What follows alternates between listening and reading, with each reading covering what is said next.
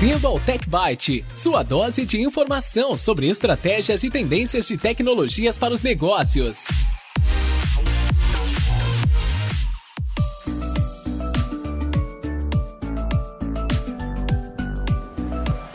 Olá, seja bem-vindo ao Tech Byte, podcast focado em trazer novas tendências, tecnologias, inovações, todos esses assuntos na área de negócios. Meu nome é Luiz, trabalho como gestor de inovação na Objective e hoje a gente tem um episódio muito especial. Vamos falar sobre automação, digitalização no mercado de corretoras de seguros. E para isso, a gente tem um convidado muito especial, com mais de 28 anos de mercado na área de seguros e inovação, tendências de mercados. Trago a vocês o Ciro Jacob.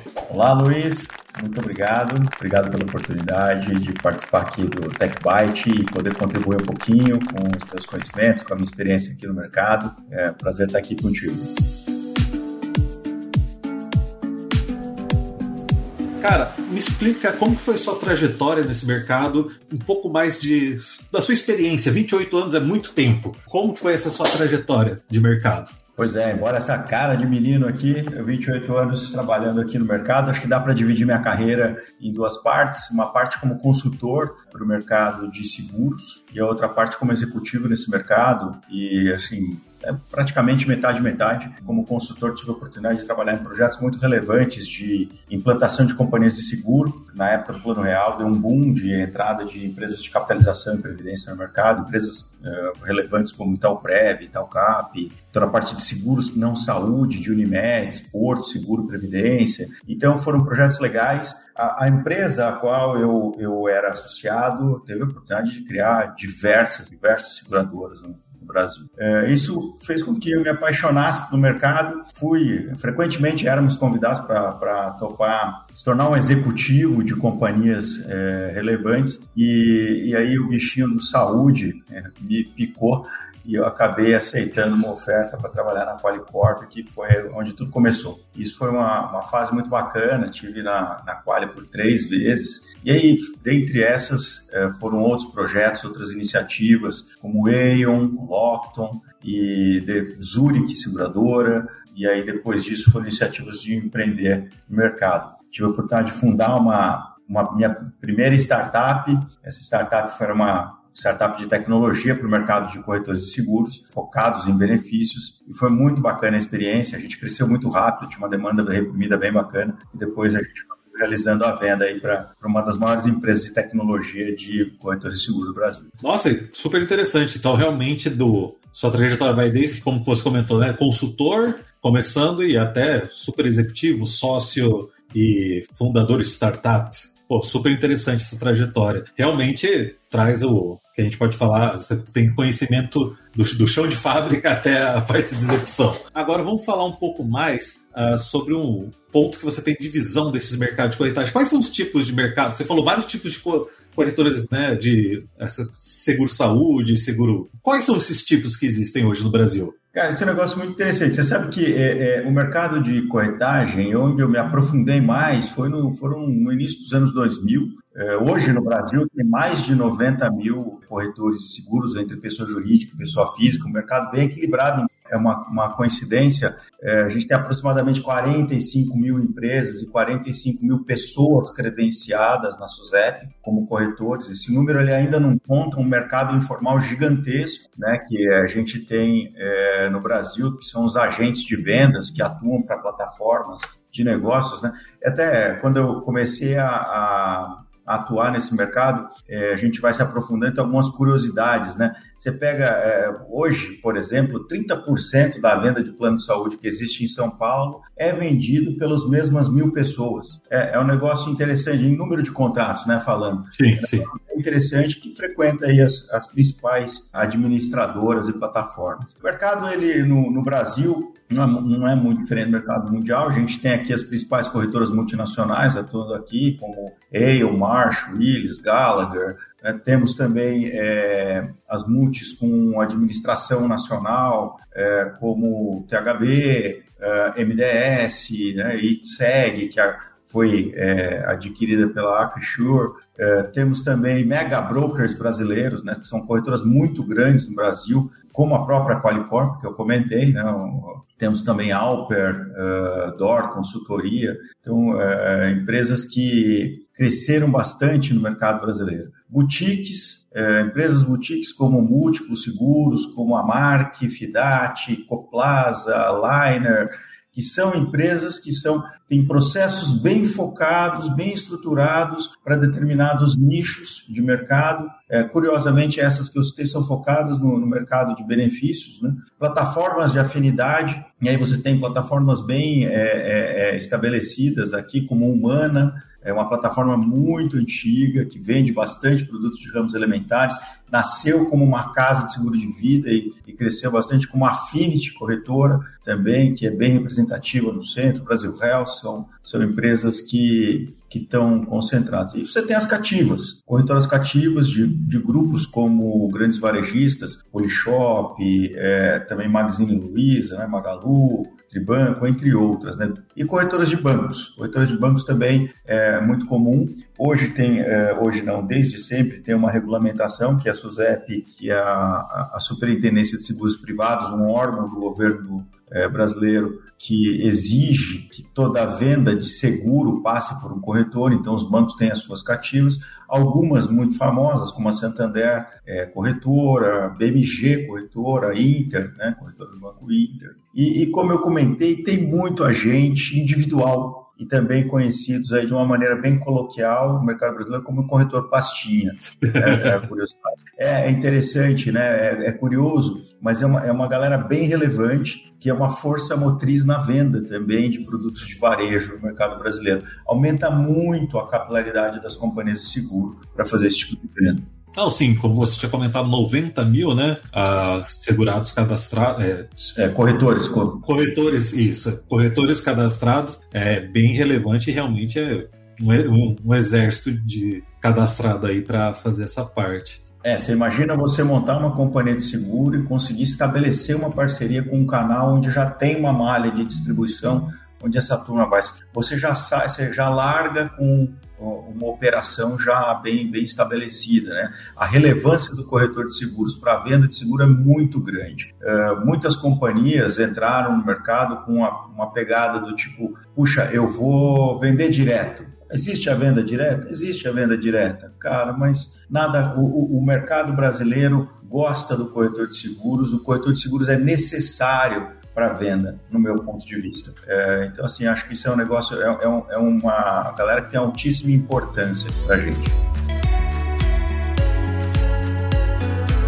E é bem interessante agora, realmente, entrando no, no tópico principal, até e é um ponto que eu gosto muito de, que são a parte de digitalização e automação. Eu trabalhei muito tempo com automação, gosto desse tópico em si, e queria que você me falasse, a gente está falando realmente 9 mil, 90 mil, né, agentes de corretagem, automatizando processos, digitalizando, acredito que a força fica muito superior. Como, como que funciona? Quais são as vantagens? Como está funcionando essa parte de automação e digitalização na corretagem? Cara, eu, eu acho, eh, antes até da gente falar um pouquinho de automação e digitalização, até para ficar mais fácil os exemplos, acho que é legal a gente falar da divisão dos segmentos do mercado. É, acho que dá para a gente dividir esse mercado basicamente, assim, em, os números mais relevantes em duas partes. Tá? Então, a gente está falando de demandas de ramos elementares para pessoas físicas e jurídicas, né, como, sei lá, o seguro de automóvel, tudo que é ligado à propriedade, né, e demandas de benefícios, né. O Brasil,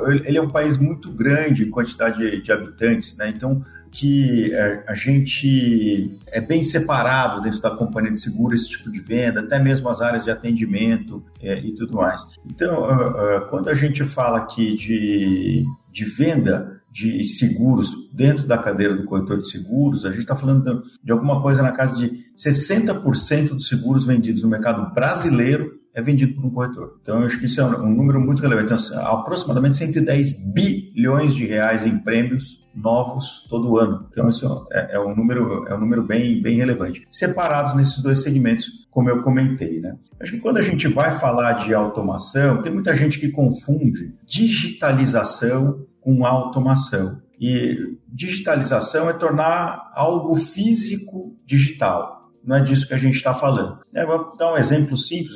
Uma ferramenta super famosa hoje é, é fazer assinatura é, de documentos de forma eletrônica, né? Forma digital, exatamente. Sei lá, DocuSign foi um dos precursores desse negócio no Brasil. Outra forma de digitalização são ferramentas de leitura de documentos, as tidas OCRs. É, isso é outra forma de digitalização. É, voltando para o mercado de seguros, é você ter vistoria prévia de veículos ou de, de bens sendo realizadas pelo próprio segurado de forma digital, pelo celular dele. É, a, digitalização ela tem uma importância muito grande para o processo das corretoras, é, mas ele não resolve a eficiência e nem também traz redução de custo na cabeça. Isso tem que fazer parte de uma lógica né, dentro de um processo. A digitalização está contida num processo de automação. Isso aqui é um negócio interessante. Então, essa diferença é muito importante. A automação é você olhar o processo do início, meio e fim, e utilizar vários itens dentro da cadeia para poder fazer aquele processo de forma é, automatizada, sendo executada por uma aplicação e dentro dela ter um processo de digitalização. Basicamente, o que a gente está falando é que assim, a automação é você converter fluxos de processos em sistemas, em códigos, né? E aí é onde começa, onde começa tudo. Por onde que, é, que a automação ela começou no mercado de corretagem, Luiz? É, ela começou lá atrás uma demanda de aceleração de processo de cálculo. Teve muito foco nos processos de cálculo. Quando você pega um corretor de seguros, as companhias de seguro assediam sempre o mesmo público para ser sua venda. Então, quando você vai pedir uma cotação de seguro de automóvel, o corretor de seguros vai cotar dois, três, quatro, cinco companhias de seguro. Então, isso era um processo que ele fazia com que ele perdesse agilidade. Né? Eu venho de uma época onde a companhia de seguro mandava o disquete para casa do. Nossa! para quem nasceu antes de. Para quem nasceu depois de 1980, disquete vocês podem jogar no Google e procurar no Museu da, da Informática.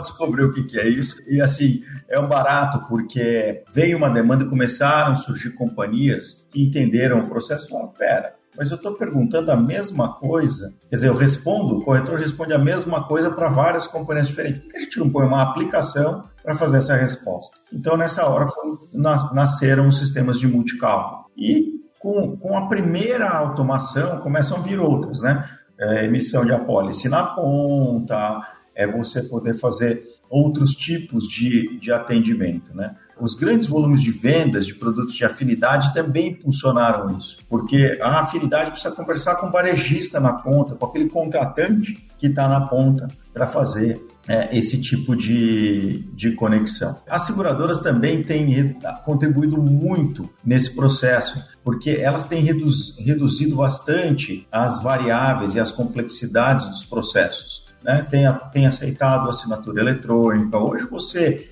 emite um seguro totalmente digital.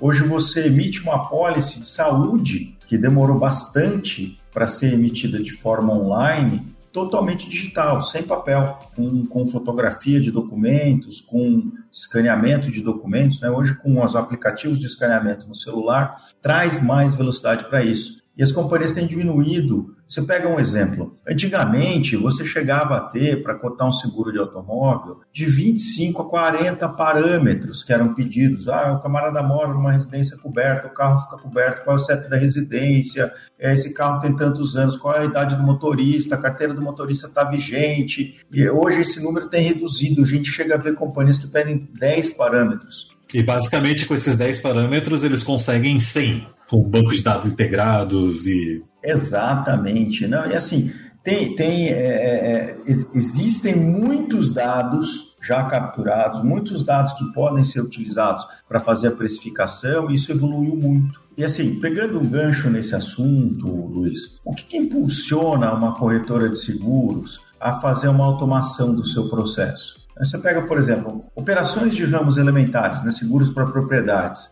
Ela amplia está buscando ampliação de eficiência operacional. Ou seja, neste processo, a corretora está olhando para quê? Para a partir da tua operação. Quando você olha para uma corretora, para uma divisão dentro de uma corretora ou para uma corretora essencialmente de benefícios, né, o mercado está impulsionando. Aí você fala, poxa, mas qual é, qual é, a diferença disso? A diferença é que quando você contrata um seguro para uma propriedade, emitiu a pólice, você só vai ver o cara, se Deus me livre, dá um sinistro. Está coberto, a pólice está ali, deu um sinistro aí é um problema. No caso de um benefício, ou que a gente, o que é benefício, né? Plano de saúde, odontológico, seguro de vida, previdência, é uma operação mais nervosa, uma operação diária de contato com, com, com o comprador. E nessa hora é, é, é, muito importante que essas informações estejam à mão, que esse processo não tenha intervenção manual, tem muita troca de informação sigilosa, então tem muita coisa que impacta a parte de LGPD. Então isso tem é, é, esse tipo de corretor tem se é, motivado nesse sentido. Quando você vai para uma operação de afinidade, ou seja, seguros massificados, venda de grandes quantidades de seguro, é a complexidade do processo. Você imagina aquele camarada que está na loja fazendo uma compra de um determinado bem que tem uma possibilidade de você vender uma garantia estendida. Esse é um seguro massificado. Então, isso tem uma interação entre vários processos e sistemas para você concluir essa venda. E se você começa com papel ali, o cliente já não está mais esperando isso, porque o cliente já está impactado na compra de um outro seguro de uma maneira digital. Então, aqui você gera já um, um, um desconforto. Interessante que você colocou, basicamente você tem o, o a automação, digitalização do seguro para o agente que está vendendo o seguro e também tem a automação dentro da seguradora. Sim. Então você tem, você tem o, robôs que estão atuando em todas as pontas, né, para acelerar o processo. Não, várias cadeias. Você sabe que é um negócio interessante. A pandemia teve um efeito muito positivo na parte de automação e digitalização. Pré-pandemia, eh, eu atuei numa operação de digitalização de seguro de celular, seguro para bicicleta, né? Eh, eram seguros que estavam, na época, começando a engatinhar. Ah, seguro para celular? Sim, era eh, seguro de vida. e assim, cara, era sofrível, porque você tinha que trazer o código da companhia de seguro para dentro da tua aplicação, muitas vezes a tabela da companhia de seguro para dentro da tua aplicação. Isso não existe em tecnologia há muitos anos. Em 2022, finalzinho de 21, é, meados de 22, de novo, no mesmo segmento, tentando automatizar esse processo. Cara, já tinha um negócio revolucionário, com troca de APIs, com uma conectividade muito mais fácil, um processo mais leve, tanto para o corretor quanto para o segurado, para você. Isso, isso foi muito impulsionado por grandes players também do setor, não só pelas companhias de seguro. Né? Você pega uh, um, um é, muito, muito que a SUSEP fez com Sandbox, trazendo as seguradoras digitais, um movimento importante. É, as health techs que surgiram também foi um movimento muito grande. Diga-se de passagem, empresas que tentaram fazer venda sem é, algumas delas, né, sem o corretor de seguros e depois voltaram atrás porque viram a importância do corretor no processo, né? É, então existem soluções especializadas no mercado como seguro garantia. Tem uma empresa mega bacana de garantia que faz a automação de ponta a ponta do processo. Né? Isso é um negócio legal. Assim, e tem os interesses comuns do mercado também, né? É, o ponto é que assim ainda existe muita carência de um lado e a falta de destinação de investimentos de outro. Mas eu entendo que o mercado tem evoluído de uma maneira muito rápida e está tá indo muito legal nesse aspecto. É bem interessante esse ponto que você coloca, né? Tipo, estamos automatizando, existem automatizações em ambas as pontas. Geralmente se fala, né? Automatização vai tirar o emprego, vai tirar o agente, né? Não. Você acabou de realmente dar a posição que, mesmo com as automatizações, ainda é necessário muito o agente de venda do seguro, então, realmente a automatização está ali para dar mais poderes, né, pro em vez da pessoa conseguir atender uma pessoa, ele, aquele agente pode atender 25, 50 pessoas no dia, porque facilita tanto a digitalização como a automação. Exatamente. Em todas as, é, é um negócio interessante isso que você está falando, porque assim, em todas as operações que eu fui convidado a fazer reestruturação, sempre a pegada que eu preguei foi a gente vai ampliar as capacidades das pessoas que trabalham aqui a fazer o seu trabalho. É, vou tornar um, um, um, auxiliar em um analista, porque eu vou permitir que ele pare de ficar ali é, fazendo um processo manual, com papel, para que ele faça um processo totalmente automatizado, com apoio de aplicações no dia a dia dele, que vai permitir que ele empregue mais qualidade no atendimento do seu cliente. Realmente, o, a tecnologia tá aí para ajudar, né? Realmente, mesmo com todo mundo falando, não, vai, não, tá aí para ajudar a gente fazer mais. Realmente bem interessante.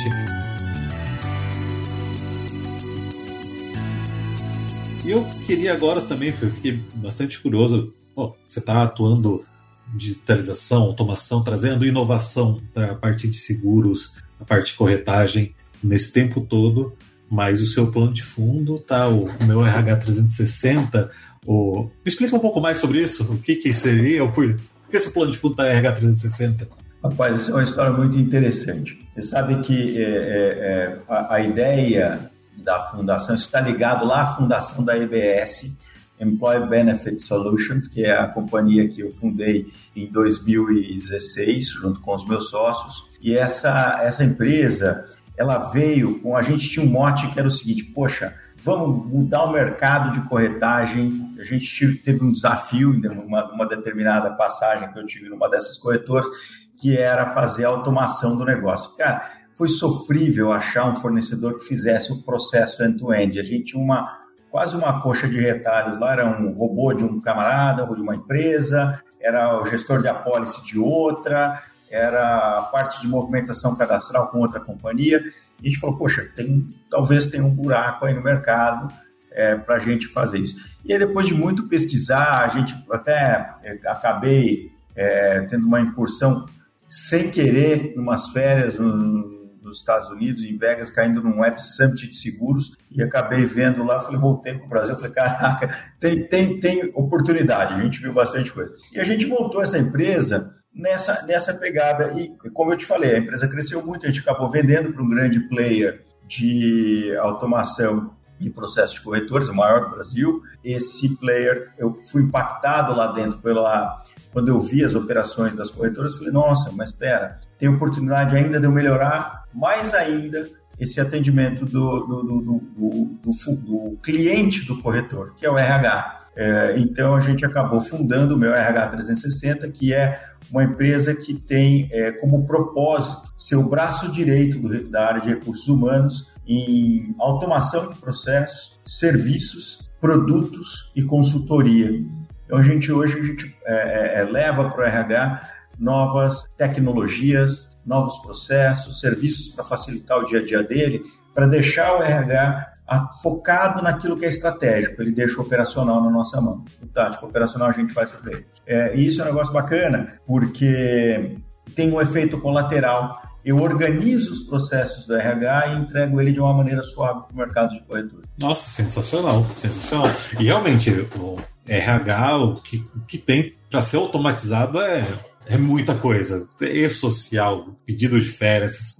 E, e, você sabe que, que tem empresas muito legais no mercado, sabe, Luiz? É, de, de renome, que estão aí fazendo os processos muito bem feitos, processos de recrutamento e seleção, processos de onboarding, offboarding de colaboradores, né, admissão online, de onboarding, offboarding, processos de gestão de benefícios, só que são empresas que trabalham de forma estanque a gente faz o processo de ponta a ponta. Então, é, isso também leva valor agregado para a área de recursos humanos.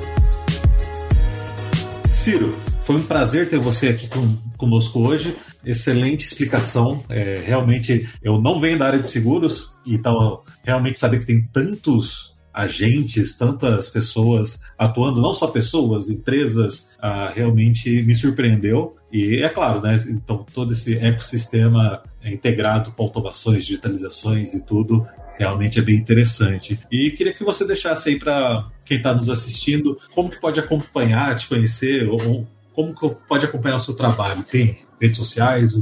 Tem sim, Luiz. Meu perfil no LinkedIn está super ativo, pode, pode usar, pode me encontrar lá como Ciro Jacob, tenho o maior prazer em me conectar com, com, as pessoas que estão interessadas aí em olhar o mundo da transformação digital. Acho que isso é um negócio bacana. Show de bola. A gente vai deixar também na descrição o, o link do para poderem acessar o seu LinkedIn. E muito obrigado pela participação, Ciro. Seja sempre bem-vindo. A gente provavelmente vai ter mais conversas. E pessoal que está acompanhando o podcast, muito obrigado e até a próxima.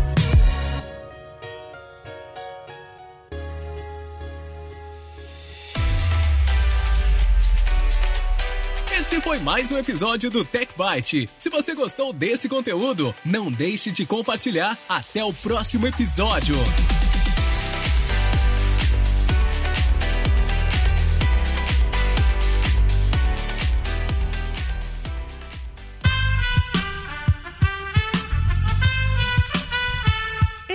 Podcast foi editado por Aerolitos Edição Inteligente.